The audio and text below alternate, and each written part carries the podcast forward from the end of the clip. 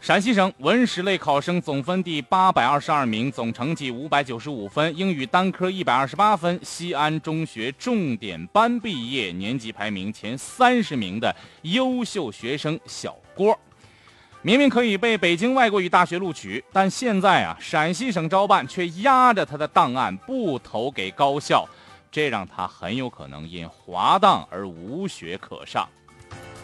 省招办负责这项工作的一位叫冯继红的工作人员给小郭家人的回复是：“实话给你们说，你们爱到哪儿投诉就到哪儿投诉，这是你们的权利，你们随便。”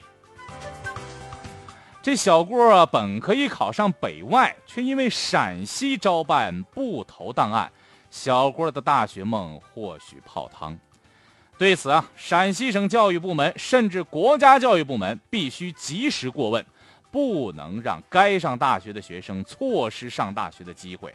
尤其是那个爱哪儿投诉就哪儿投去的招办牛人冯继红，不妨啊牵出来让公众看看，莫让招办牛人毁了中国教育。小郭这事儿啊，至少有三个地方蹊跷。第一。陕西普通高校招生外国语口语测试的时间，为啥要和北外安排在同一天呢？小郭此前参加了北外提前批次的考试，并且通过了初审，北外的面试早已安排在先了，这是不是故意为难呢？第二，和小郭一起去北外参加面试的学生有七个人，北外在陕西准备招录前四名，小郭排第三。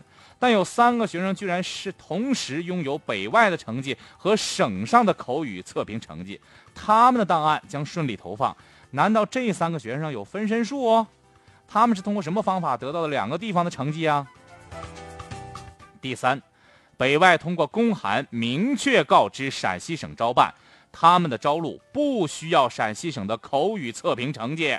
而陕西省招办以不参加省内口语测评就不予投档为由，将小郭和另外三名学生的档案就压了下来。这是不是为那三名同时有两地成绩的考生开方便之门呢？正因如此，有三个问题需要查清：第一，同时拥有北外成绩和省上口语测评成绩的三名学生到底是何方人士啊？第二。爱哪儿投诉就哪儿去的招办牛人冯继红与三名考生有没有关系啊？是啥关系啊？第三，陕西省招办不投档案的做法是不是违法的，或是否是霸王条款呢？十二年的寒窗苦读啊，因为不投档案就毁掉学生的大学梦，这责任呢，无疑应该有人来承担。这事儿呢，虽是个案，但事关高考公平公正，事关招办整体形象，事关高校和中国教育声誉，尤其事关考生的前途和命运，切不可草率行事。但愿呢，经过波折之后，小郭能够圆梦大学。